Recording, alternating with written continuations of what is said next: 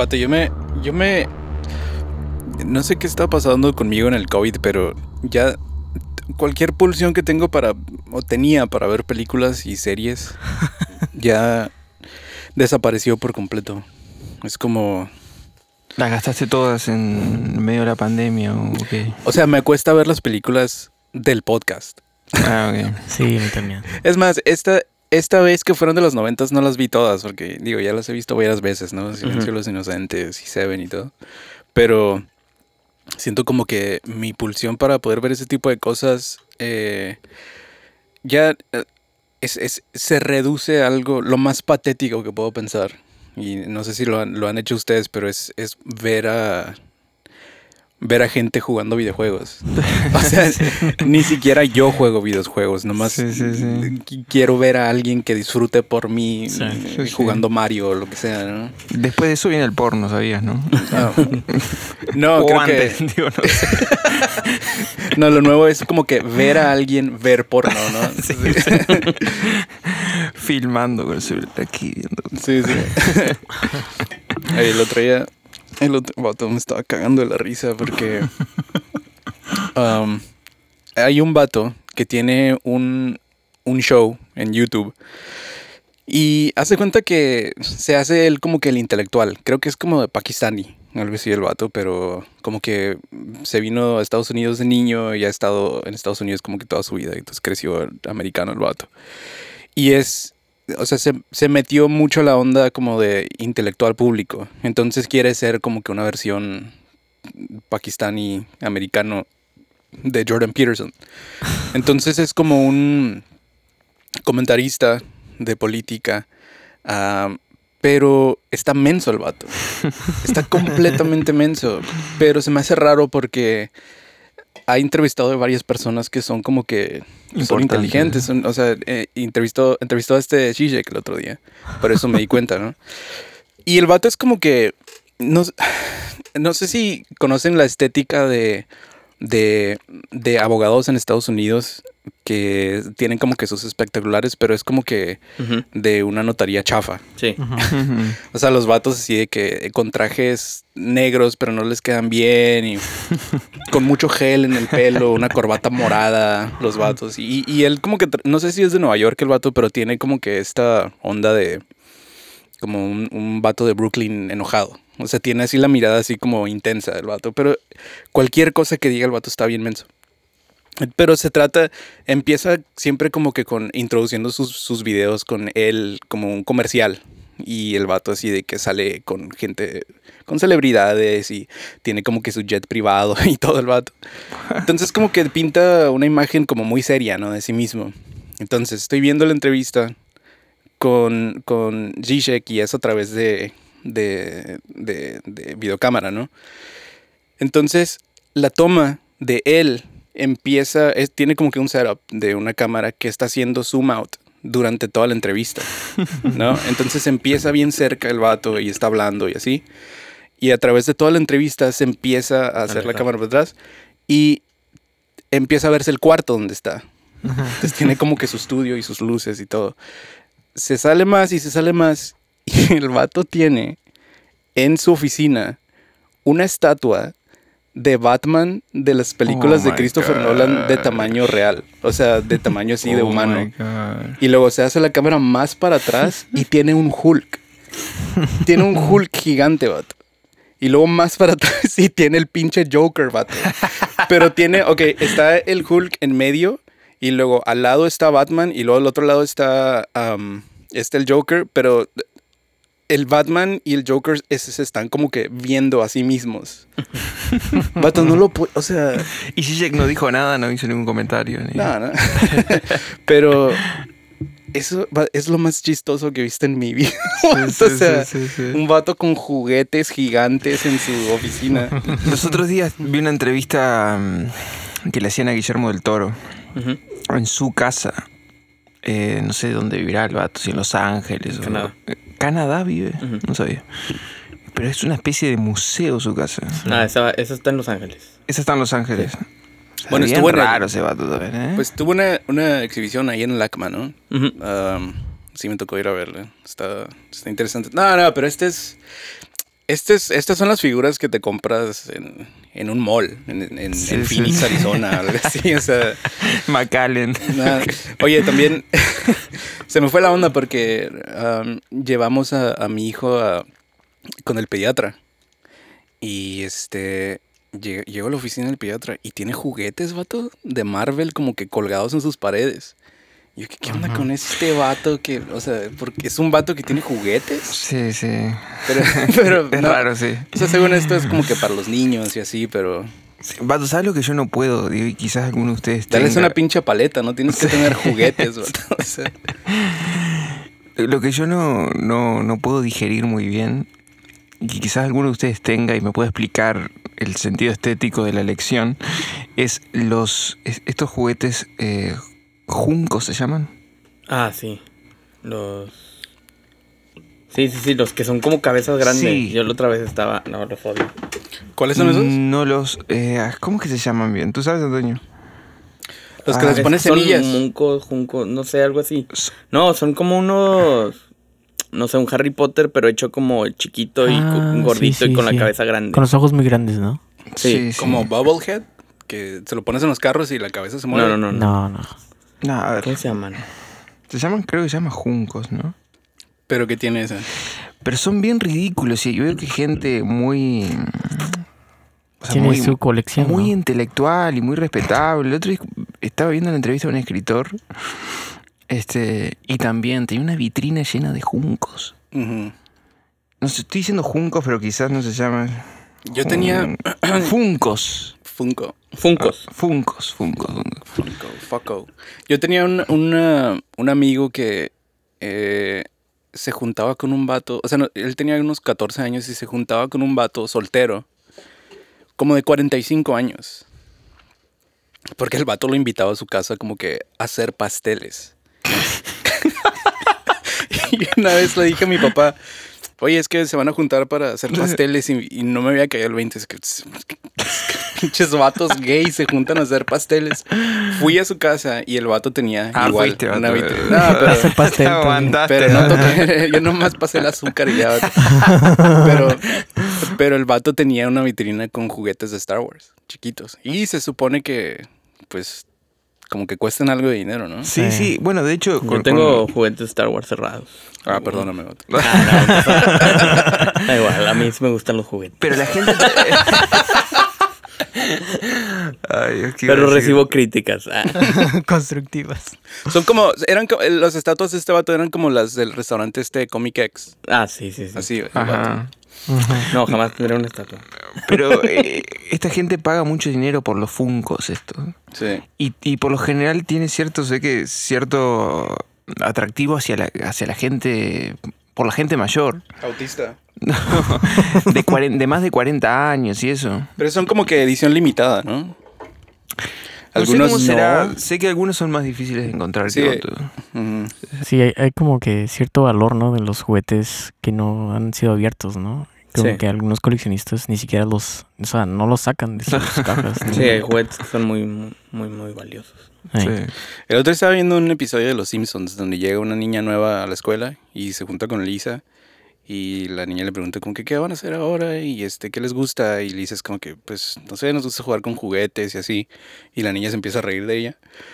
No sé si los juguetes ya pasaron de moda. Eh, yo, o sea, sobrinitos que tengo y así que Sí. los he visto no tienen juguetes, vato. o Sí, sea, Tienen, un- apps, ¿no? En Un el- PlayStation, En el iPad. ¿para qué quieres un juguete? O sea, No, es que los juguetes son como que los chicos de los noventas, ¿no? Y- sí. Sí. Ay. sí. ¿No te acuerdas de Max Steel? Es una ¿Tú no- forma muy Sí, artesanal de jugar, Max güey. Steel. Y aparte, eh, invertían toda su dinero en publicidad en Cartoon Network y en- Ah, sí. te bombardeaban con eso. Ay. Vato, siempre hablan... eh, Steel. siempre hablan como que los estándares imposibles de belleza que le dan a las mujeres a través de las Barbies y así, como que con las cinturitas. Ujú. Vato, yo me sentía intimidado por mis Max Steels. Sí. O sea, Sí. nunca tuve un juguete que no tuviera un cuerpo homoerótico. Ajá. Así, con... Con el torso desnudo, con Sí. los pectorales hinchados. Sí. Como Schwarzenegger, ¿no? En la Sí, de- sí. Yo tenía un, Comando. un hitman, vato. Que tenía, El- el pelón, el vato. unas- tenía más tetas que mi madre, vato. Vato. No, pero- Güero el vato. No te- bueno, ¿no te acuerdas cuando fuimos a ver la de Dragon Ball? Eh, Broly, creo. Deberíamos hacer un capítulo Broly. aparte de eso, ¿no? Eso sí que que éramos cuatro en el cine.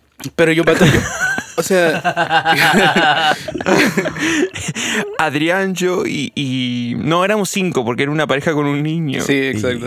Que se habían... Que parecía que se habían como que colado en el cine, ¿no? Sí, no, no tenían boletos los No vatos. tenía boleto. Pero yo me acuerdo viendo la película, porque yo crecí con Dragon Ball full. Y me acuerdo que habían escenas en la película donde de repente se metía Vegeta a bañarse. Sí.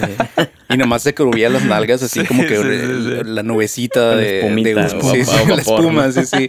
Pero unas tomas así de bien largas, vato. Ah. O sea, cinco segundos en los puros pectorales. No, lo y de, Broly, lo, lo de Broly fue Y yo, es un milagro que no soy otro gay, nivel. Es un milagro que no crecí gay viendo todas esas madres, vato. Sí, sí. Tal vez después, vato, a los, a los 41. Mm. Pero un personaje así estrictamente que encarne la masculinidad sin esos eh, deslices homosexuales en Dragon Ball, ¿qué personaje hay ahí? No, no. O sea, nunca. Creo que todos los personajes tienen su como que su lado. Bueno, Goku es como que no tiene picha el vato, ¿no? Sí. O sea, es, es asexual. No, como que no tiene deseos. De hecho, creo que le ve los senos a Bulma como que varias veces y él ni siquiera sabe qué son. Sí, está mensa. Sí. Ah, Bueno, el Dragon Ball, Dragon Ball al principio como que tiene curiosidad, pero lo El- supera muy rápido. Sí, como que y lo, continúa. lo único que le importa es el progreso eh, de poder, ¿no? Como que El ki.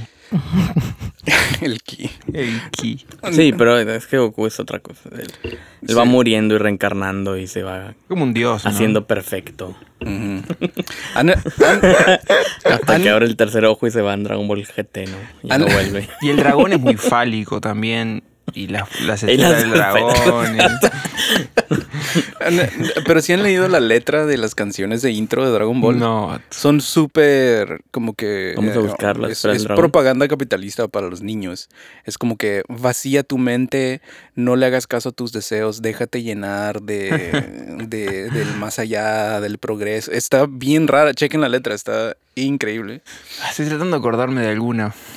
Es prácticamente tienes que hacer como que un recipiente para, para la ambición. que Dragon Ball, Fantasía, la- ven a mí. Dragon Ball latino. eh, Conquistarte quiero yo. la canción del Dragon Ball, Dragon Ball latino eran traducidas, o sea, cantadas en español, pero no me acuerdo de las letras. Sé que una decía ya la, ya la. El cha, el chala. Jalala. No. Eh, Jala. Ven, jalala. Pues yo tengo un halcón milenario ahí arriba. acá. Sí. Entonces, si algún día quieren ir a jugar conmigo. Con razón Bryce no baja nunca. Están jugando ahí Está arriba. jugando el vato. Eh, bueno, ¿empezamos o qué? O sea, damos la hablamos de De lo que venimos a hablar.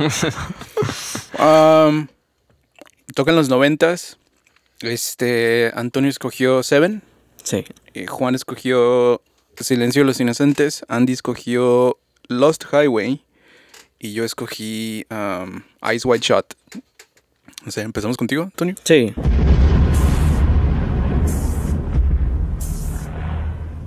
Pues Seven es del 95, eh, dirigida por Fincher y eh, tal parece que esta película eh, pudo haber sido dirigida por Guillermo del Toro, pero eh, la descartó porque al parecer no le gusta como representar algo así como no le gusta que en sus películas se represente el triunfo del mal, digamos. Entonces, eh, Ese fue el argumento de Guillermo del Toro. ajá. O sea, él, él plasma el mal en todas sus películas, pero siempre deja un ligero Esperanza. eh, atisbo de esperanza o algo así, ¿no?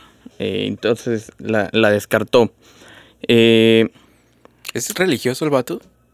Pues, Pues es- re- siempre he dicho católico, que ¿no? creció católico, sí. Ujú. Pero sí lo muy, muy escucho decir católico, como que- pero... Pero como que creen algo, ¿no? Como que hay algo de... Ujú. Sí. Yo diría que es como no, eh, agnóstico, ¿no? Eh, y bueno, Fincher la agarró. eh, Cayó, Después cayó de- en buenas manos, ¿no? sí, Sí. muy buenas manos. Después de haber dirigido, creo que fue Alien 3, Sí. donde el vato dijo que ya no quería volver a hacer películas en su vida. Eh, pero creo que fue para muy, muy bien, ¿no? E- Este, Lo que revolucionó esta película en sí, creo que es como... Creo que lo más interesante de esta película es que vuelve a la psicología de un antagonista, la vuelve totalmente artesanal. Y, y se siente se siente eso en la película, ¿no? Es, eh, y la forma en que revolucionó los créditos iniciales también es importante Ah, sí. porque se contrató a alguien, eh, a un artista plástico para hacerlos. Y esto fue lo esto es lo que ha dictado, creo, el, el intro de casi todos los Ujú. thrillers policíacos y documentales que vemos ahora, ¿no? Que es este un poco utilizar ese tiempo de créditos para, para contar más sobre un personaje, ¿no? Eh, y es así como empieza la película, con recortes de, de Sí. fotografías, con libros escritos a mano. Creo que se hicieron, no me acuerdo muy bien, unos siete o cinco libros El güey que se quita completos las... a mano. las las- huellas, se- lo ves quitándose las huellas digitales con una navaja. Y entonces creo que esto, eh, de cierta manera, vuelve muy plástico y, y táctil la psicología del, del, del- del antagonista.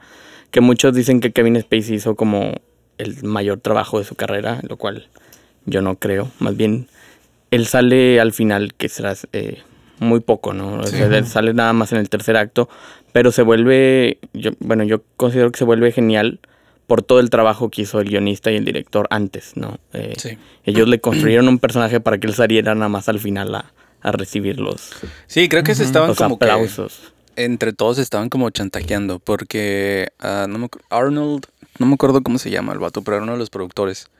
Y cuando le mandaron el, bueno, cuando le mandaron el guion a Fincher, le mandaron el equivocado, Que terminaba con la cabeza en la, en la, en la caja. Sí. Y le encantó. Y después le dijo a su agente, como que no, si quiero trabajar en esta, dámela ya. Este, está increíble. Y le dijo, no, perdón, te mandé la equivocada cuando...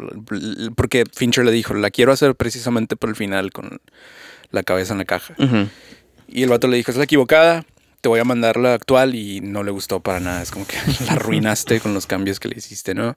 Pero que el productor principal dijo, ni de chiste la vamos a hacer si termina con eso de la cabeza en la caja. Y después empezó a buscar al vato a los actores, a Brad Pitt. Brad Pitt, le- pero no les enseñó el guion, El guion final, final, les ajá. enseñó el, El primero. ese mero. y Brad Pitt prácticamente dijo, la hago nomás si termina con eso de la, Ujú. de la cabeza. Morgan Freeman igual. Pero creo que Kevin Spacey no, no lo podían contratar porque cobraba mucho. Sí. Y creo que Brad Pitt ahí dijo como que hagan lo imposible, pero tiene que estar el vato. Y sí, pero tú dices que no es la mejor de Kevin Spacey. No creo que sea como O que él es el centro de la película. No, exacto. O sea, no creo que sea como una actuación tan brillante como la que dicen. Más bien creo que el, el personaje es mucho más grande. ¿no? Sí. Y que fue construido en base a, a- a todo esto, al arte, al, a la fotografía, a la dirección y al guion. Y Sí, es un y- conjunto total. Un conjunto en total que al final el actor sale a representarlo pues, en el tercer acto y lo hace lo suficientemente bien. ¿no? Sí.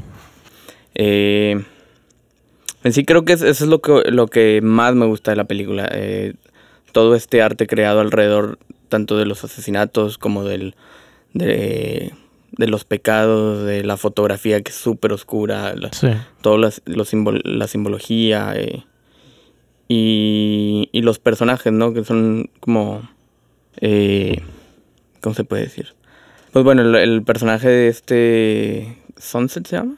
No, Somerset. Somerset. Somerset, Somerset, que es un detective que pues quiere retirarse y pues se dan cuenta de que no es posible retirarse en este momento porque la situación está muy complicada, ¿no? Y el otro es este Niels, Mills. eh, que es un detective nuevo que tiene muchas ganas de entrar, pero pero este no se no le quieren Está dar la pendejo oportunidad. Y está como muy pendejo. A mí, a mí me gusta, a mí me gusta, mm, la, la volví a ver porque ya la había visto, pero como que la quería ver así con un- otro ojo, ¿no? Em, me gusta el, mm, el cliché, ¿no? Del el policía veterano y el, y el policía novato, ¿no?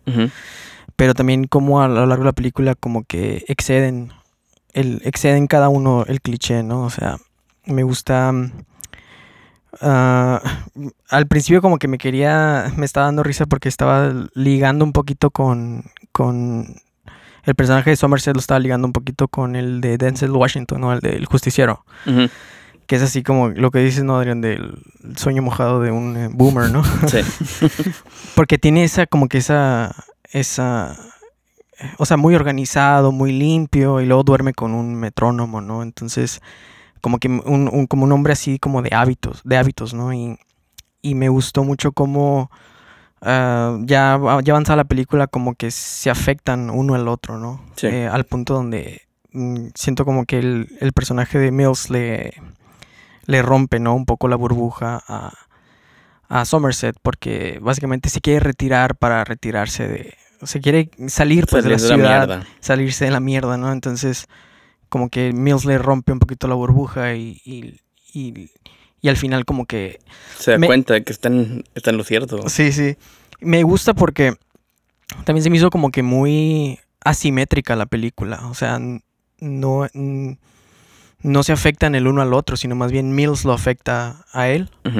Y no hay ningún aprendizaje de parte de Mills, ¿no? O sea, Mills no, no, no tiene ningún tipo de cambio. Siempre es como que impulsivo. Eh, pues es joven, ¿no? Y tiene la- eh, las ganas y la fuerza y como que Sí. quiere ir detrás del, del malo, ¿no? Pero se, y se mete, a lo largo de la película se mete en situaciones bien eh, complicadas. Y pues el final ni se diga, ¿no? O sea que ves, el final es como que mm, la escena final, mm, de alguna manera ya sabes que le va a disparar, ¿no? Por cómo todo, por cómo se ha comportado a lo largo de la película, ¿no? Sí. Su impulsividad y su, y su ira, ¿no? Y, o sea, me gusta mucho porque también, eh, hablando de esta asimetría en la película, eh, el malo, el, el, el Kevin- que el personaje Kevin Spacey como que interrumpe su plan, ¿no? Porque se, se le adelantan ellos. Y también como que el- la- los últimos dos asesinatos, eh, bueno, el último asesinato que es el de, es el de Mills, bueno, Mills matando al, al malo, rompe, ¿no? También la simetría de, de- del plan, ¿no? O sea, eh, y, y- y no lo había pensado así, siempre, siempre lo había visto como un, como un plan maestro. Y a lo mejor, digo, a lo mejor est- estoy especulando, ¿no? O sea, a lo mejor siempre había visto la película como que siempre ese era el, el plan. Pero también cabe la posibilidad de que el plan se... Se ha evolucionado. evolucionado, ¿no? Que haya cambiado en el, en el- en el camino, ¿no? Y me gusta esto de que a todos, a los seis, los mató Kevin Spacey y el último es. Y rompe con esa. Rompe con esa perfección, ¿no? De, de Sí. que mate al séptimo él, sino. Y es al revés, ¿no? Que a él mismo lo matan y. y, y completa el cuadro este. Cambia un poco la estructura de los, de los, de los asesinatos, ¿no? Que se siente un poco que es como... eh, cambia el modus operandi y no se siente como igual. O algunos lo sienten Sí. inconcluso, pero realmente dentro de la psicología del personaje de Kevin Spacey, el ciclo se completa porque él también termina recibiendo un castigo, ¿no? De otra, fa- de otra manera, si hubiera continuado con el, con el mismo modus, él terminaría siendo un, como un dios. eh, ajá, un dios que no, no recibe un castigo, pero sí puede poner un, Sí. puede, puede poner un castigo, pero no recibir algo. eh. Es como darse a conocer también, ¿no? Yo, o sea, yo fui el que, el que creó todo esto, digo, de alguna manera. A mí de la película me encanta, eh, que es, creo que es una característica de David Fincher, eh, la atmósfera Sí. de toda la película. Hace poco lo escuché en una entrevista decir que él odia el, el color rosado de los rostros, de las caras. Y que, que por eso, o sea, no es que prefiera el verde, porque, o sea, toda la película tiene como que ciertas... Verde y beige. Sí, sí. Si no, es que más que nada que odia, Odia el rosa. El, el rosa. Este... No, co- como decía al principio, no me, no me parece eh, que la película haya caído en, mejor, en mejores manos que, que las de él. Es un tipo que trabaja, me parece, la, la violencia y los instintos más perversos del ser humano de una manera increíble. Eh, pero sobre todo a mí lo que la he visto creo que tres o cuatro veces en los últimos, no sé, cinco años, seis años. Pero siempre me marcó eso, siempre me marcó la, la atmósfera pesada de la película. Sí. Siempre es algo que... que- Es como si hubiera agarrado la, la descripción de Nueva York que tiene Travis Bickle en Taxi Driver Sí. Y luego hace ese mundo, ¿no? Sí. Pero que, que la narrativa de la película sin, sin esas características que son eh, inmanentes al director no sería la misma película. Sí. No. Creo que eh, me, re- me recordó a, a los keynotes que hace este Samsung. Siempre están hablando de el- los negros de los teléfonos, de los celulares y cómo su intención es siempre como que hacer negros más profundos. Y digo, pues casi siempre que veo las películas en mi computadora tiene como que las rayitas arriba, ¿no? Para el widescreen. Y en esta película prácticamente se pierde completamente mucho de la película Sí. Con las barras absolutamente negras de arriba. Creo que usaron un nuevo tipo de stock, ¿no? No me acuerdo cómo se llamaba, algo plus, eh, pero prácticamente les permitía a- a- eh, te- a- crear atmósferas bastante oscuras, o sea, con mucho negro y de todos modos la cámara como que podría ah, tomar como que bastante luz para hacer el contraste, pero sí, increíble el- el look. Sí. Y, y es de esas, de esas películas que, que, bueno, ahora cuando tú, Antonio, comentabas es- eso de, de que mm, de que quizás se ponga el foco en Kevin Spacey, pero en realidad es todo un, un conjunto. Y sí, yo estoy completamente de acuerdo con eso. Digo, sin la- si esa película hubiera caído en las manos de Guillermo del Toro, por ejemplo, hubiera sido otra cosa y probablemente no, no estuviéramos destacando las cosas que estamos destacando ahora de Sí. la película. A lo mejor no estaría en la lista. A lo mejor no estaría en la lista. Con el mismo guion, con, Sí. quizás con, el mismo, con los mismos actores, pero no, no estaría. A mí me, a mí viendo la película se me hizo como que es una buena exposición de el, ah, el efecto doble de Pulsión de Muerte, porque Morgan Freeman no tiene necesidad de quedarse para hacer el trabajo, Ah, pero de cierta manera su jefe como que medio no lo puede obligar, pero le dice que se tiene que quedar Sí. y lo hace. Y el vato pues invierte mucho de su tiempo y no nomás eso, sino que otra vez intenta como que hacer el perfil psi- psicológico de, de- de Kevin Spacey, entonces se trata de meter como que en su mente, empie- se va a la librería, lee a, a a, a-. Shakespeare, sí, sí. um, y como que estás viendo ahí su pulsión de muerte, de que ya está, ya está viejo, ya está cansado, pero de todos modos está como que eh, exponiéndose al peligro de tomar un caso como este, ¿no? Um, y creo que también ahí viene, es- no, es, no termina siendo pulsión de muerte hasta que se ve que ah, eh, casi implica que se tiene que comprobar que su manera todavía es mejor que un chavo joven, hothead, que eh, eh, es muy apasionado y que quiere hacer las cosas, ¿no? Y como que de cierta manera disfruta que lo está, le está enseñando cómo hacer las cosas, ¿no? Es como que superior su manera. Pero la gente siempre malentiende la pulsión de muerte como algo que es destructivo. Pero en la sociedad muchas veces seguir tu pulsión de muerte viene trayendo algo a la mesa. Este no es algo destructivo, también es constructivo a la misma. O sea, son las dos Y cosas. genera simultáneamente. dialéctica también. Sí, genera eléctrica y... Pero lo interesante, y aquí viene la perversión de, de Fincher, que creo que él mismo ha dicho, yo creo que todas las personas son perversas y es parte de su estética, ¿no? De la manera que cuenta sus historias. Am, termina no, no... Termina el resultado muy ambiguo, porque sí cachan al asesino, pero no es una historia como que heroica. Entonces la, la pulsión de muerte no te lleva a la ruina, pero tampoco te lleva a la victoria. Es, es- Ujú. pues ahí está, ¿no? Es la dialéctica, es, es- son las dos cosas simultáneamente y, y creo que, no sé, es la manera en que termina la película. No es victoriosa, pero tampoco es lo peor que pudiera pasar, aunque sí es oscura porque hay cierto, hay cierto estándar que, que creo que esperas de una película como de detectives, ¿no? Y al final siempre encuentran al malo y ya no, pero aquí se queda como que las heridas que, que causa eh, eh, Spacey.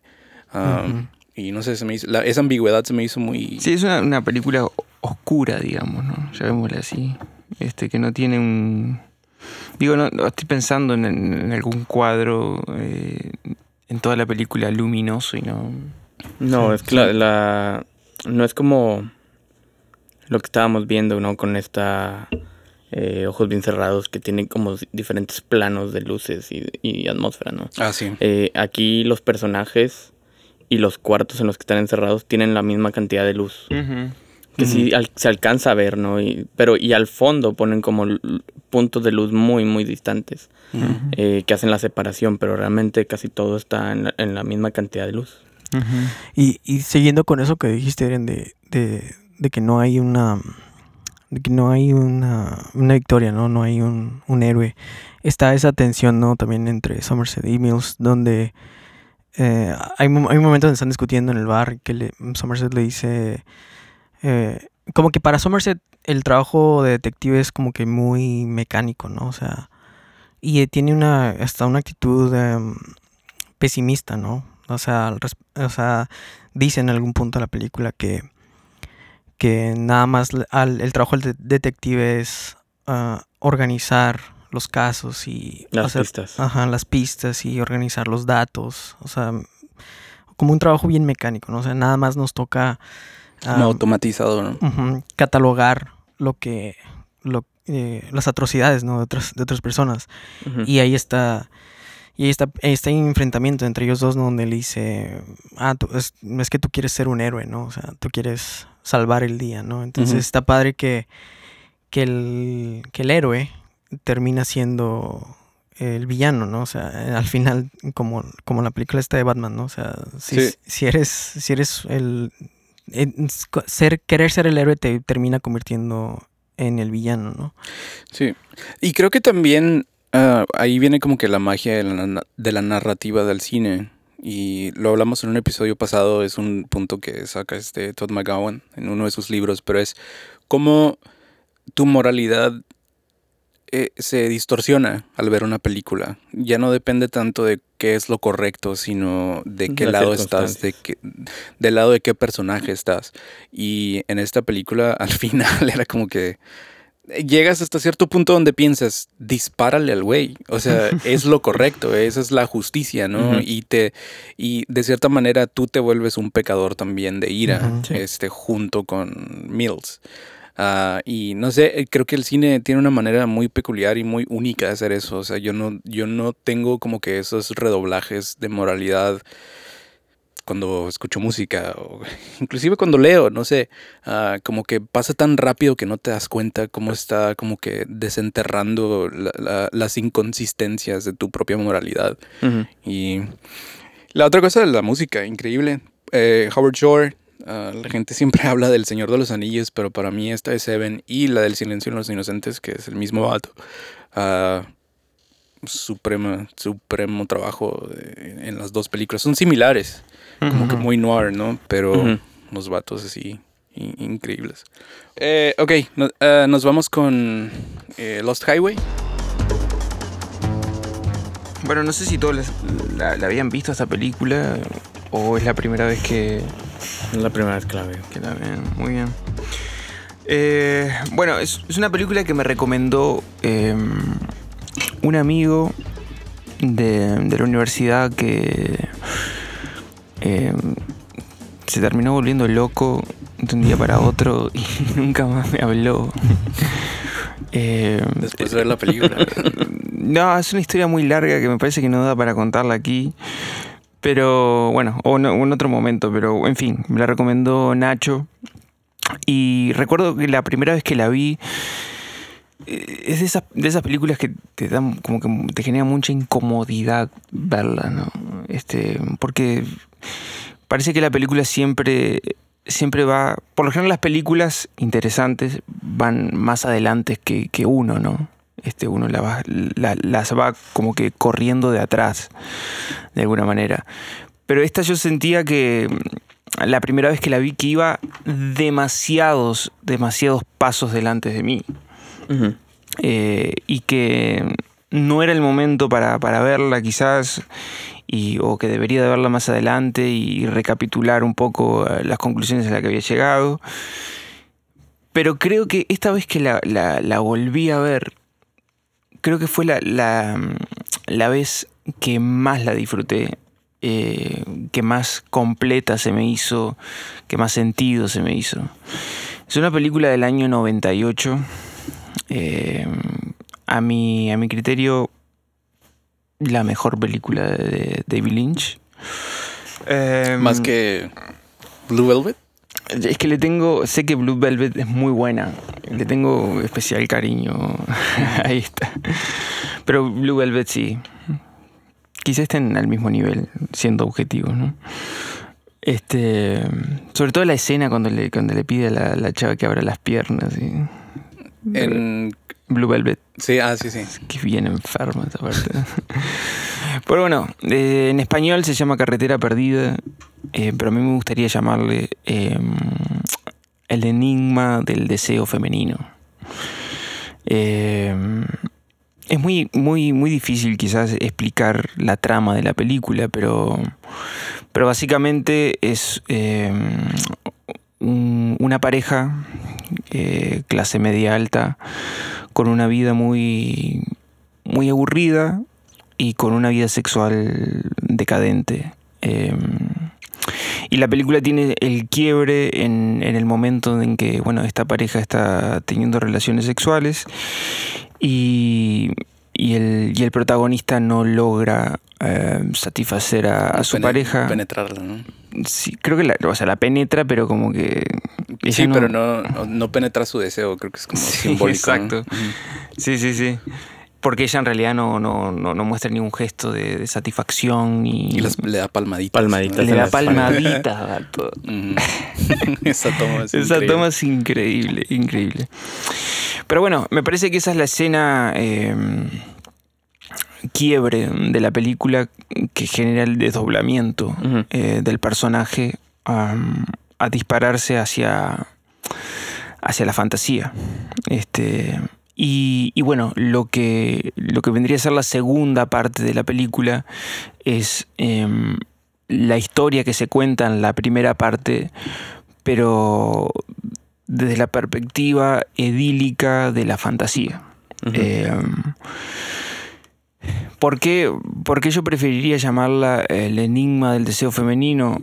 Porque es el obstáculo, digamos, entre el personaje masculino y el personaje femenino que luego eh, se ve encarnado en el, en el personaje del mafioso, que no me acuerdo el nombre.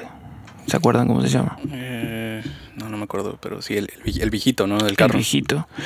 Exactamente. Y bueno, él eh, en una escena que me parece completamente perturbadora, cuando el oficial mira por la rejilla de, de- de la celda y ve que hay otro tipo, eh, esa escena me parece increíble.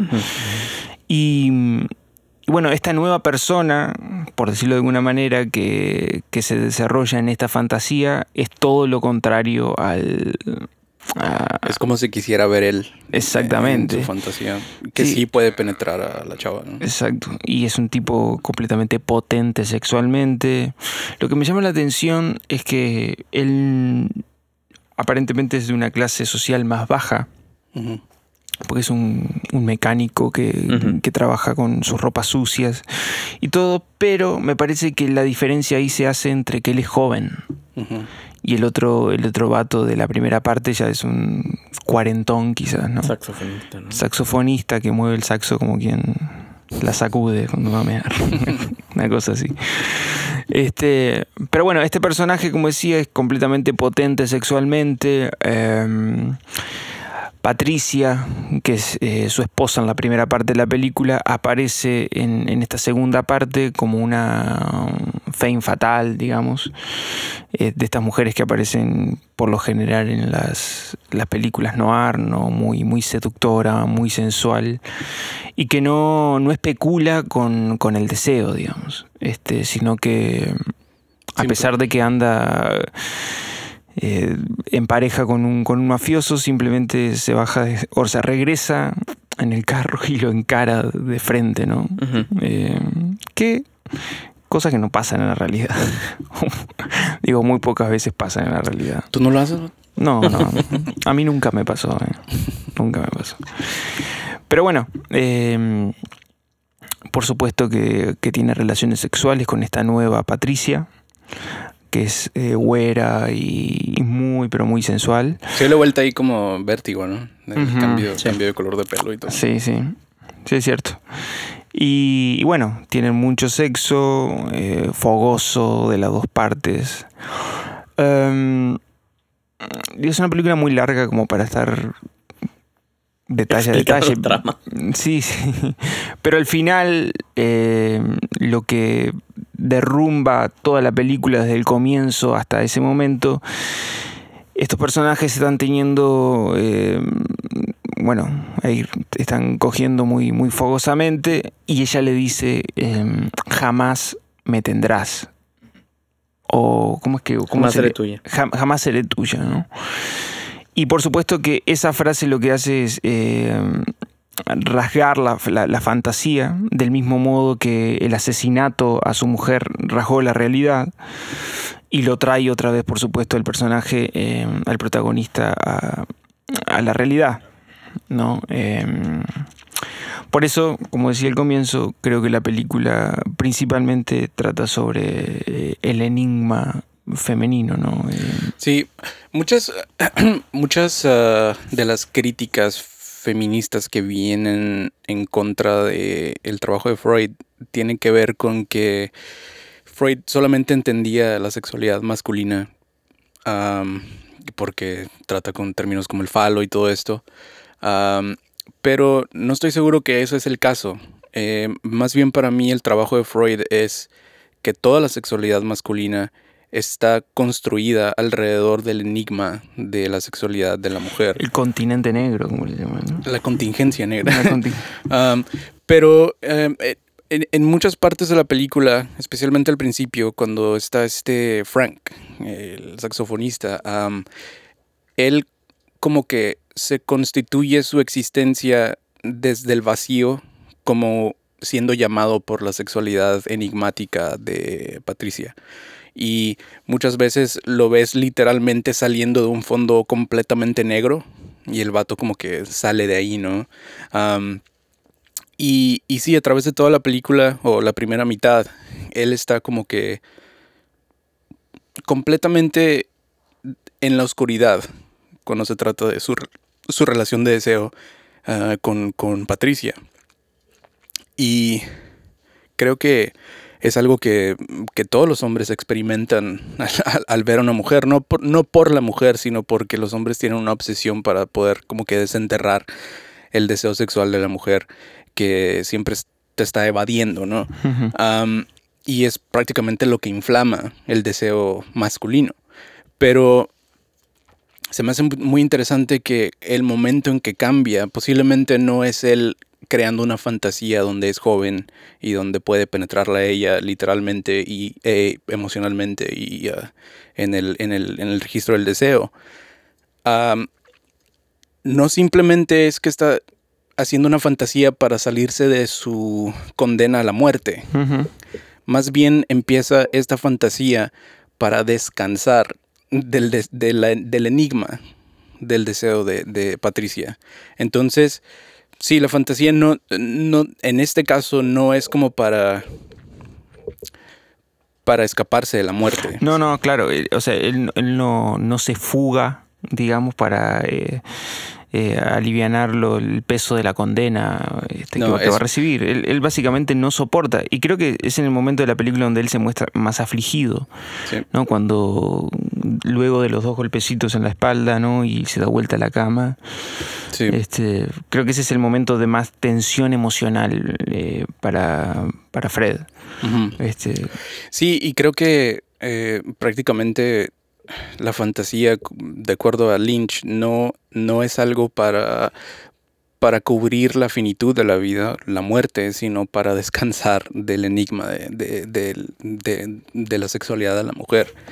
Am, sí, no sé, a veces las películas de Lynch se me hacen como que su, su la apariencia de incoherencia de la narrativa que tiene, eh, si la ves desde una perspectiva de deseo, es como, es como si tuvieran demasiada coherencia, al punto que, es- que se, se aparenta ser incoherente pero está siguiendo creo que una métrica muy cuadrada y muy ah, ah, como no sé si podría decir como Muy que- formalista, digamos. sí muy formalista del deseo y creo que es una de las cosas que que, que pueden como que revelar la, la- la inconsistencia de la fantasía ah, que, que siempre que nunca es una historia o una narrativa donde todo tiene sentido porque ese no es el punto de la fantasía, sino es cubrir por encima de la realidad. Ah, y, y- y la pobreza de la realidad prácticamente, la, la- naturaleza incompleta, Incompleta, de la realidad. Sí, y, y sobre todo eh, hay algo que, que- que me parece muy interesante. Eh, eh, quizás en el, en el episodio de la fan- de cuando hablamos de fantasía deberíamos hablar estrictamente de estas dos películas de Ice White Shot y, y de, de Carretera Perdida porque me parece que son eh, que pueden entrar muy bien en diálogo, digamos. Sí, son iguales. Sí, en el fondo creo que el trasfondo es el mismo, pero hay algo que, que me parece que es fundamental en las dos películas, que es que tanto em, esta pareja de, de Tom Cruise y, Nicole Kidman eh, hacen su tránsito por la fantasía, ¿no? Eh, de su matrimonio eh, ideal, eh, comienzan a, a- a fugarse ambos, primero Nicole Kidman con la fantasía del, del- del policía, Del eh, capitán, ¿no? Sí, y luego y luego Tom Cruise con su periplo por, por- por la ciudad, pero al final regresan de la fantasía. Este, y aquí en, en Carretera Perdida, de alguna manera, termina pasando lo mismo. Así como se rompe el velo, eh, como los personajes rompen el velo de la realidad para fugarse, ¿no? Para fugarse de esta inconsistencia de la realidad, de este eh, vacío indigerible de la realidad en el ámbito, en este caso, de la pareja, pero me parece que es un tema más que la pareja, ¿no? Eh, un tema más global. De la misma manera que ese velo se rompe de la realidad, también se rompe el velo de la, de la fantasía. Eh, lo cual genera eh, no la histeria femenina, genera la histeria de la humanidad, me parece, ¿no? Sí, o sea, bueno, para mí eh, un significante como de la superioridad de Kubrick tiene que ver con ese acto final. Bueno, no sé si ya nos estamos moviendo a... Sí, estaría bueno. de- Sí, pero ah, eh, al final pasan por la incoherencia de la fantasía y, o, o el terror de la incoherencia de la fantasía y terminan suplementando esa incoherencia con el acto sexual. Y lo que hace Kubrick ahí es que él está como que diciendo que la, la- el acto sexual es, es de cierta manera como que lo que cubre por encima de la fantasía. La fantasía de- en algún momento deja de funcionar. Y bueno, creo que lo estábamos hablando más hace rato, Andy. El, el- el punto o la meta del psicoanálisis es llegar a atravesar la fantasía. Y a mí se me hace que la, la- posiblemente Lost Highway no termina de atravesar la fantasía porque no termina con el acto sexual. Ah, o sea, la sublimación Si simplemente se muestra la puerta que se abre nada más. Sí. ¿no? A diferencia de Ice White Shot. Que, que la cierra, sí. Y, y al final, o sea, cuando dice como que lo, último, lo único que nos queda hacer es como que follar, eso termina como que cubriendo eh, el terror de la fantasía. O o la, la, lo que le falta, ¿no?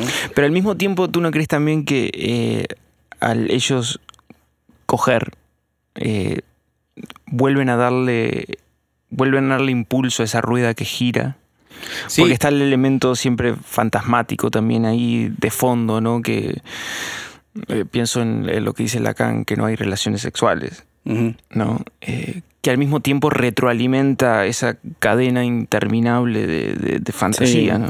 La fantasía es como el motor, ¿no? Y el acto sí. la termina, pero...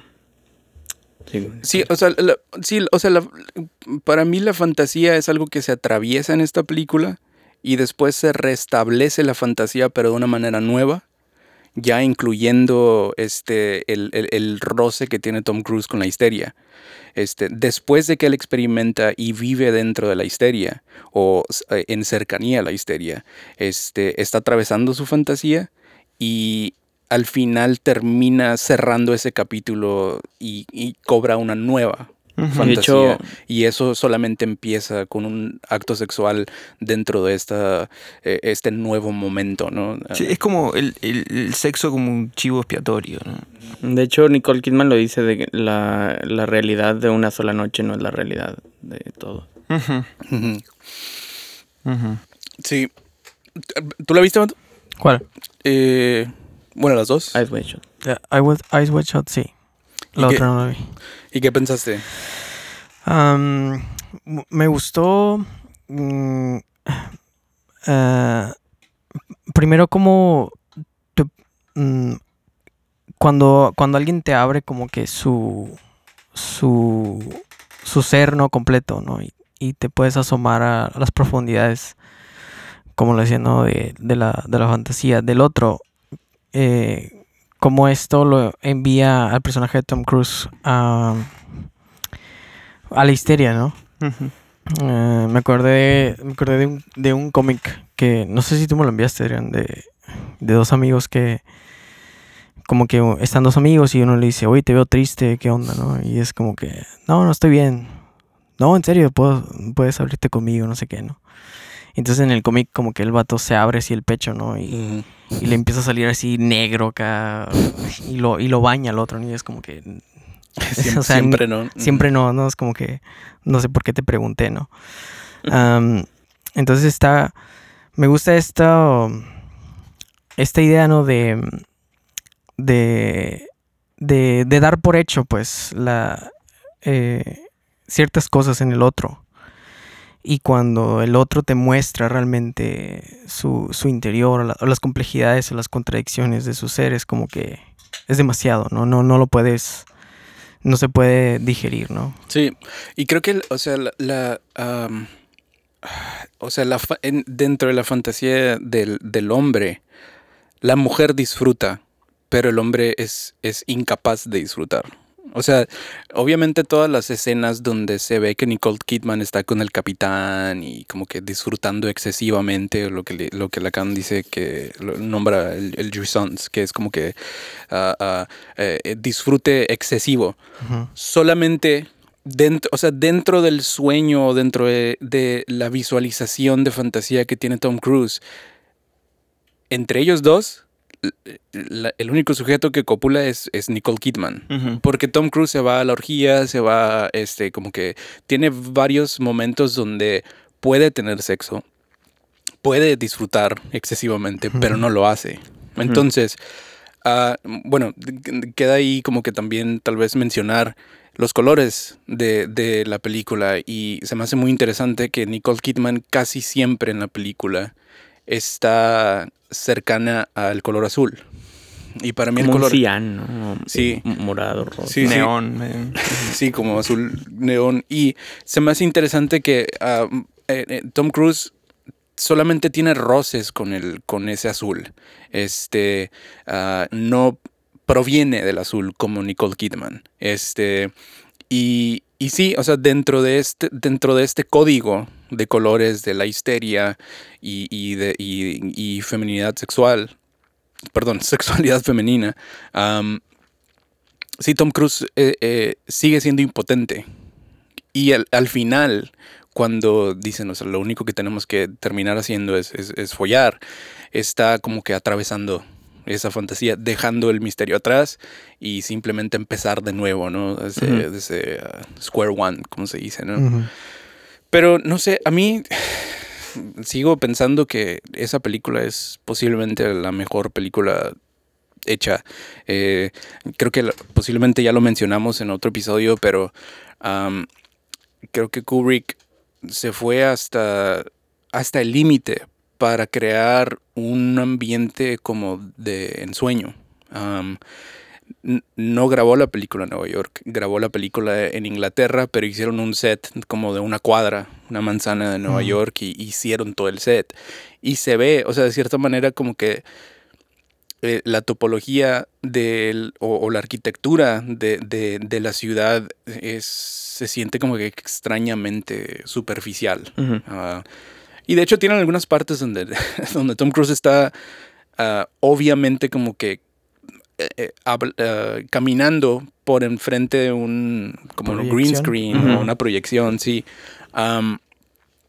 Y prácticamente, o sea, es, eh, toda la película estás viendo a Tom Cruise viviendo dentro de un mundo artificial ah, que tiene que atravesar y tiene que pasar por la envidia, tiene que pasar con esos roces, tiene que pasar con su propia impotencia, este, y al final, y se me hace increíble que mientras que él está siendo atormentado por celos y por querer vengarse sexualmente de su esposa, hay escenas donde Nicole Kidman está durmiendo en paz, completamente. Y al lado de ella está el símbolo de la inquietud, de, la, uh, de, La los, de los roces de histeria que tiene Tom Cruise ah, a través de esta máscara, ¿no? Que está, es- entonces ella duerme completamente a gusto y al lado está pues ese símbolo, ¿no?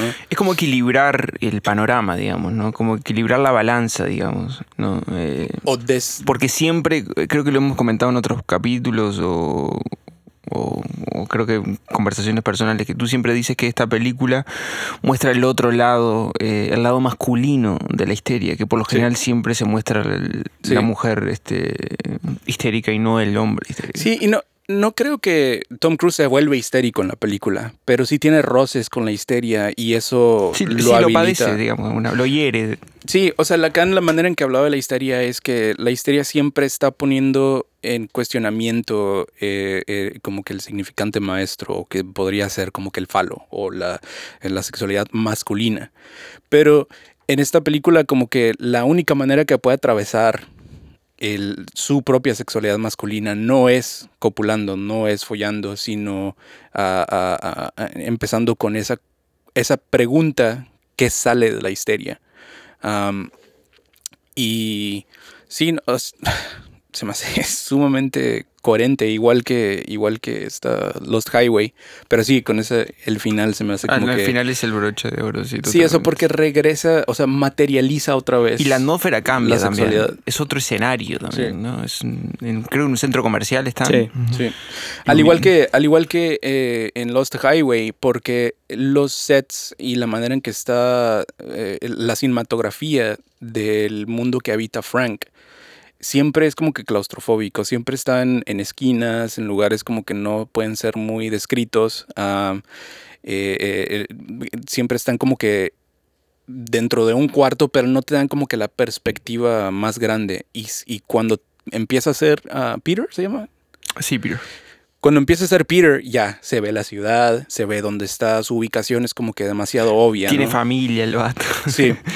No, y, y- y- y- eso también me encanta de Lost Highway, que dent- para que una fantasía funcione ya tiene familia, ¿no? O sea, no es una persona que nomás sale de la nada, o sea, ya tiene como que su historia. Ajá. Y eso está increíble. Sí. ¿Alguien más tiene algo que decir de esta?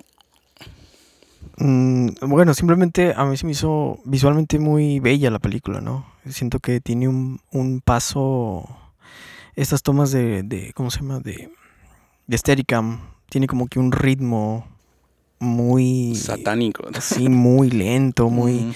Y también me, me gustó mucho la iluminación.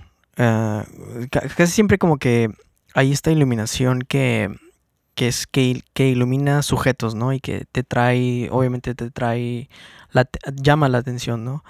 Y en este es como que al revés, como que... Eh, Evadiendo los sujetos. Ajá, como que un, tonos muy cálidos y muy uh, suave la luz y muy general, ¿no? Como que... Muy onírico, digamos, ¿no? Muy así medio como que nubloso. De, de ensueño, ¿no? Eh, y me gustó mucho también el tema recurrente de las lucecitas de Navidad, ¿no? O sea, siento como que embellecen, ¿no? La, la, película también. A mí lo que me, me gusta de la película es como los peligros que... Ay, perdón. Bueno. lo que me gusta de la película es como lo que representa el, el exceso del, del...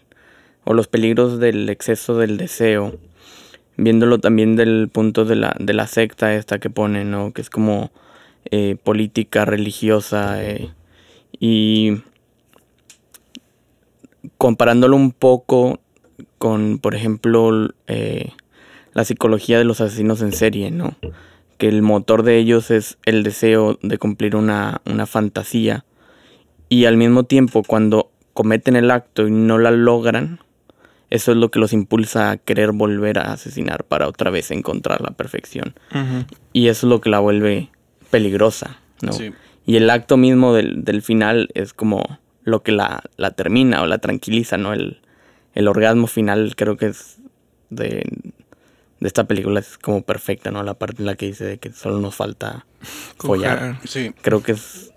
A mí se me hace que es un, un final muy difícil de de escribirse, ¿no? De, de haberse pensado en su momento de que ese fue el final y cómo se unen todas las ideas para terminar ahí. Creo que es, bastante brillante. Es un final. Eh, o sea, tiene eso que tú decías, Antonio, me parece de, cerrado, de, de, broche final, ¿no? De, cereza arriba del pastel. Pero también eh, creo que tiene una, fuerza subterránea que, es muy abierta también. Porque es, siento que, en algún momento ahí se, está planteando también un juego de poder. Porque ella le dice, ella es, ella es la que pone en orden el panorama, la situación. Ella le dice lo que tiene que hacer. ¿no? Eh, porque bueno, ellos están en conflicto, ¿no? Este, de alguna manera le está diciendo, ok, yo te voy a decir que tú me tienes que dominar, ¿no? Pero te lo estoy diciendo yo.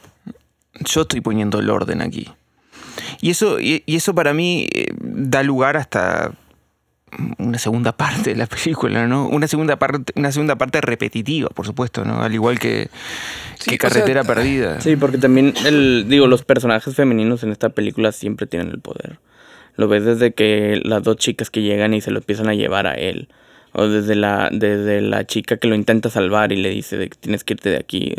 Todas ellas son las que tienen el control y él solo es como alguien que está pasando por una, una crisis. ¿no? Sí, pero es una, declaración de poder eh, camuflada.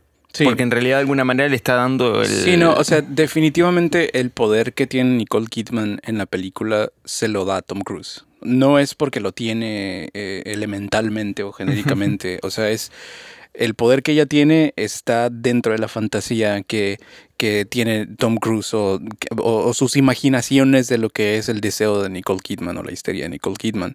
Pero lo que es más interesante es que lo que termina siendo Nicole Kidman no es teniendo el poder, sino nivelando otra vez el terreno o el campo de Poniendo la, cosa en orden, ¿no? Sí, o sea, es como que diciendo, a fin de cuentas, tú y yo estamos trabados dentro de lo sexual y lo único que podemos hacer con esa falta es follar. Volver al juego original, digamos. Sí, volver al juego original y creo que si hubiera una segunda parte de, de Ice White Shot, lo, creo que lo justo sería mostrar la incompetencia sexual de Nicole Kidman también. Este, sería exactamente lo mismo. Digo que ah, hace falta mencionar también la relevancia contemporánea de la película después de, que, después de todo lo que pasó con este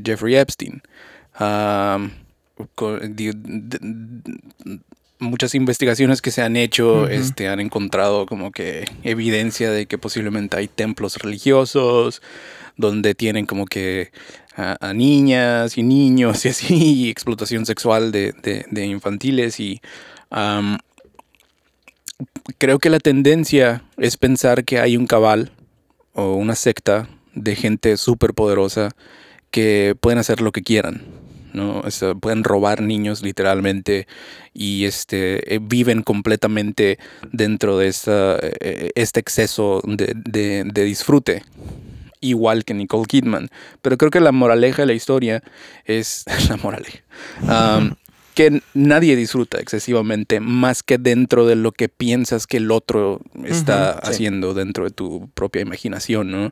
Ah, pero sí, se me hace muy, muy horrendo eso. O sea, creo que Nicole Kidman, cuando pasó todo lo de Jeffrey Epstein, dijo que habló con Kubrick y Kubrick le dijo, este, he estado haciendo como que mis estudios históricos por años para esta película y lo único que te puedo decir es que el mundo está ordenado por pedófilos. O sea, los pedófilos están encargados de todo, ¿no? Ah, pero de cierta manera no sé Por si- años, dijo. Sí. Pero de cierta manera no sé si Kubrick ah, ah, de una manera como terapéutica al final cuando se nivela otra vez el terreno y los dos quedan dentro de, de lo sexual es diciendo aún los que son poderosos aún los que están dentro de estos templos los que los que son supuestamente súper poderosos aún ellos les falta follar. Aún ellos les queda como que ese vacío, ¿no? Que tienen que superar a través de lo sexual y, y todos estamos como que en el mismo, en el mismo terreno. Sí, es curioso también cómo, cómo, cómo se presentan estas mujeres también dentro de la, de la secta, ¿no? Como mero objetos y, y no tienen como que eh, subjetividad, pues. No se visten todas iguales, están al servicio de- del hombre, ¿no? De- Sí, están todos anivelados. Ujú. O sea, todos están dentro del mismo nivel y, y, y posiblemente, sí, o sea, no tienen identidad. Es, es- todos están, eh, todos tienen que ser protegidos por esta, esta máscara, ¿no? Solo, solo el orgasmo y la muerte sí. matan la fantasía. Y no, y me gusta que la música también se me hace increíble. eh, esa onda del piano. De tun, tun, tun, tun, tun. O sea, dos notas, pero son súper eficientes como para crear el, terror de esta Como de este sueño, ¿no? Sí. Y el vals, ¿no? De Shostakovich. Eh, ese no me lo, me lo enseñas. Con eso empieza la película, ¿no? Ah, sí, sí, sí.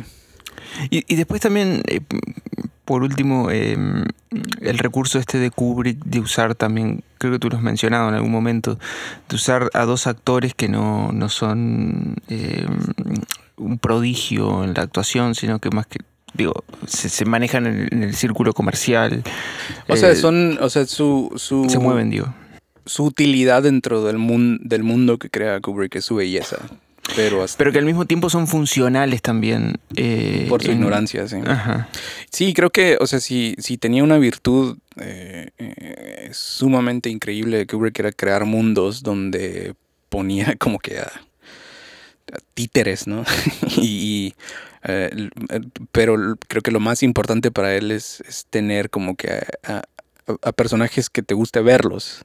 Este, no importa si están haciendo algo aburrido, llorando, o, o están pasando bien, este, simplemente los quieres ver y te ayudan a habitar el, el- el mundo que creó el vato.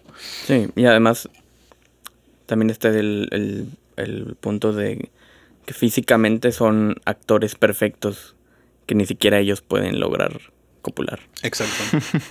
Sí, Sí. increíble. Nos vamos con Silencio de los Inocentes.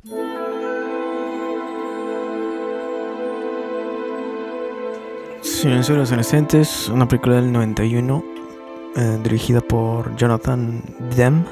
Em, yo, la yo escogí esta película porque... primero se me hace muy genial que eh, Anthony Hopkins no tiene mucho tiempo eh, en escena, ¿no? Mm, creo que al igual que Spacey, ¿no? Pero sí lo ves desde el principio, pero son es muy es muy corto, pues es muy poco el tiempo que sale. Gana, perdón, gana el Oscar por esa, ¿no? Creo, creo que sí, no sé. ¿De qué año es? 91. Ah, 91.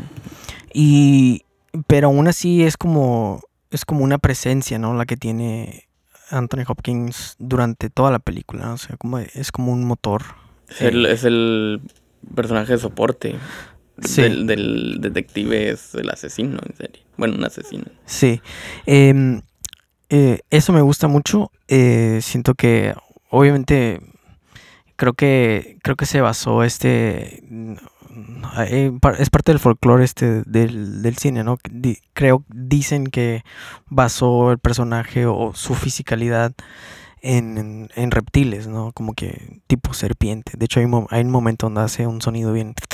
Así como. Sí. Bien, Sí, bien sí. raro, ¿no? Como serpiente, ¿no? Sí, sí, sí. Em, y, y esa es una. Me gusta mucho también em, las, las tomas de. Hay unas tomas de los rostros muy, muy cercanas, ¿no? Muy, muy, muy, este, como close-ups de los ojos, de, de las caras. En varios momentos de, de Starling, de Hannibal Lecter, de la amiga del FBI de, de Starling también. Y se me hace muy, como unas tomas muy íntimas. No sé, como que me, me sacaban un poquito, me, senti- me hacían sentir incómodo porque el actor está viendo directamente a, A la, la cámara. A la cámara, sí. Eh, me, me gusta eso. Y también me gusta mucho también cómo mostraban esta Starling como... En, varias partes de la película la muestran como... como muy pequeña en comparación a los hombres. En, o sea, obviamente pues es un trabajo... eh, el del detective o el del FBI, pues como otros trabajos, ¿no? Donde la mayoría son, son hombres, ¿no? Pero me daba risa cómo llegaba, por ejemplo, no sé, llega, llega al funeral y hay muchos, hay muchos policías, ¿no? Y sheriffs y, y, y deputies.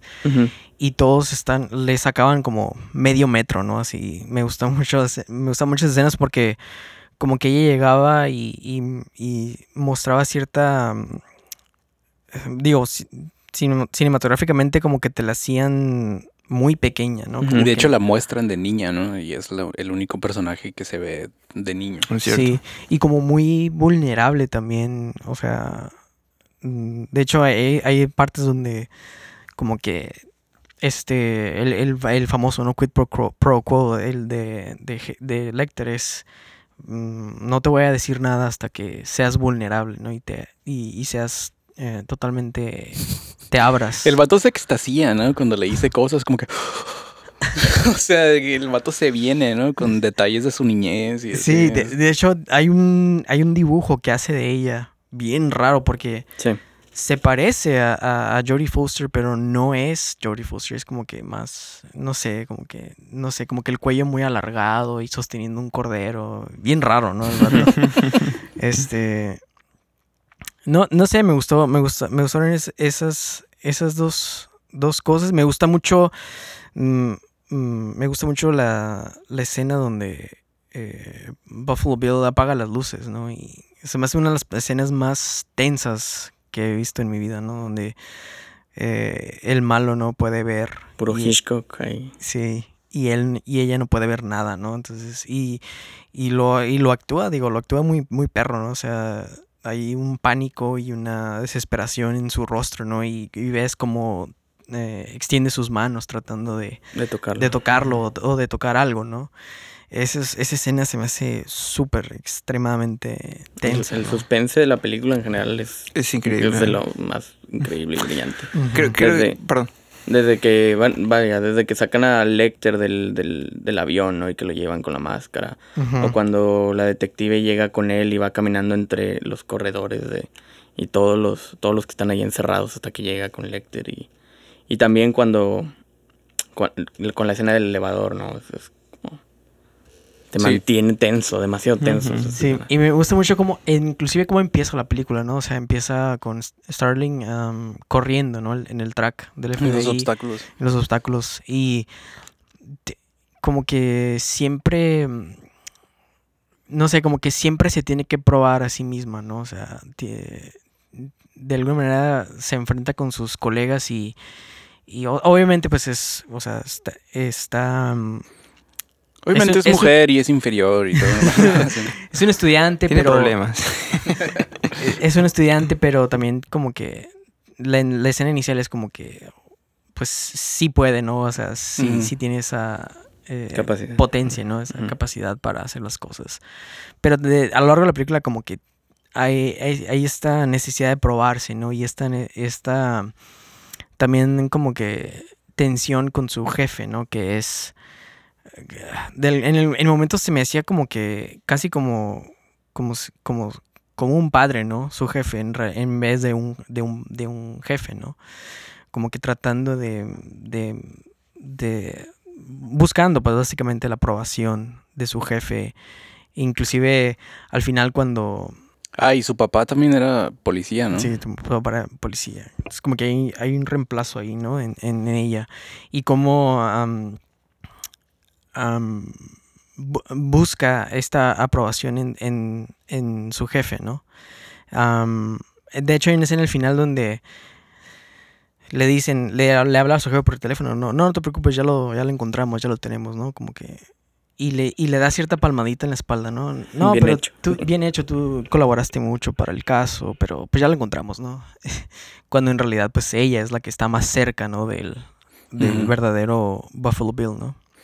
Definitivamente creo que los noventas fue un tiempo como de exploración de lo femenino, porque, ah, digo, como hemos hablado de las otras películas, pero una de mis partes favoritas es cuando la chava que secuestra a Buffalo Bill está dentro del, del, del hoyo y le baja como que una crema, algo así, ¿no? En una, Ujú. en una cubeta.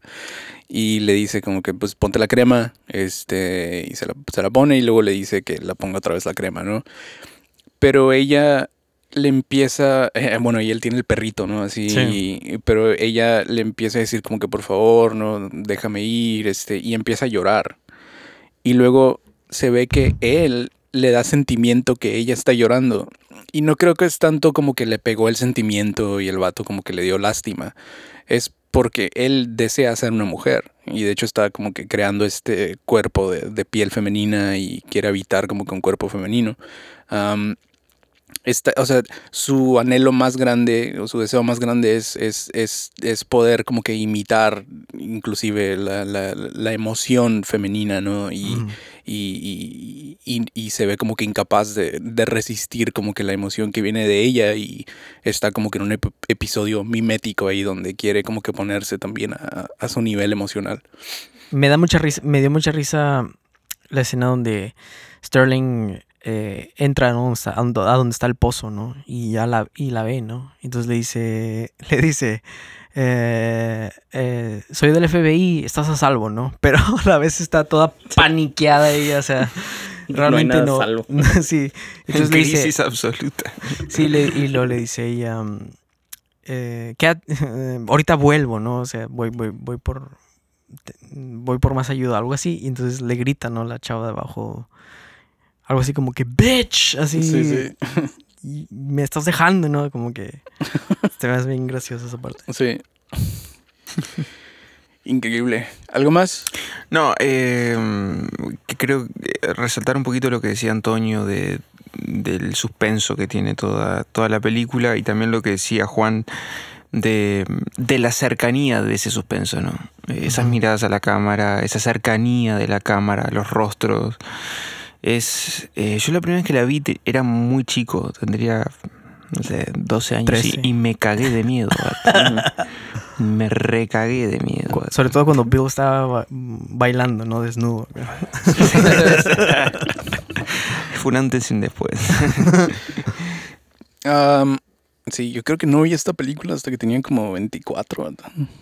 O sea, había visto pedacitos aquí y acá, pero no me había sentado a verla bien hasta ya grande. Bueno, hacemos los votos. Am, Andy, Ice White Shot.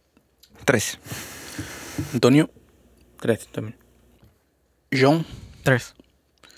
Tres. Yo también. Ah, Silencio de los Inocentes. Andy. Uno. Antonio.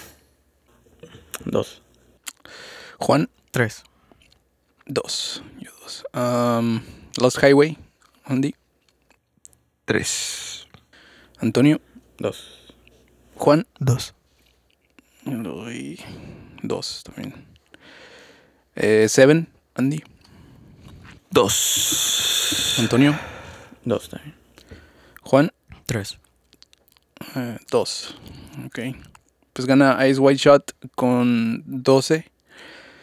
Silencio de los Inocentes tiene 8. Lost Highway tiene 9. Y Seven tiene 9 también. Me da cosa ponerle uno a, al Silencio de los Inocentes, pero compite con. Sí. La otra, la otra que se me, me sorprendió que nadie lo escogió, pero es Fargo. Fargo. es- ¿Es de los 90 también? 90. 90, sí. sí. Matrix también, digo, creo que a mí me gusta Matrix, pero todas las tres, como una. Ah, Es que Fargo es comedia. sí, Nada, estoy en verga. No cuenta. Sí, no cuenta. ¿ya viste la serie? No, no. ¿No viste la serie, vato? No he visto la serie, está Oh, Dios. increíble. Llevo todo el año sacando la vuelta a la serie. No, vato. Estoy viendo pura película. Ve ahora y mira la serie. Deja esos juguetes. Sí, o te deja cuentas. esas, esas cositas que juegas con Bryce. y- Está buena la serie entonces. Oh, no, vato. Increíble. Muy buena. Bueno, este, lo dejamos ahí. Bye bye. Gracias por escuchar. Hasta la próxima.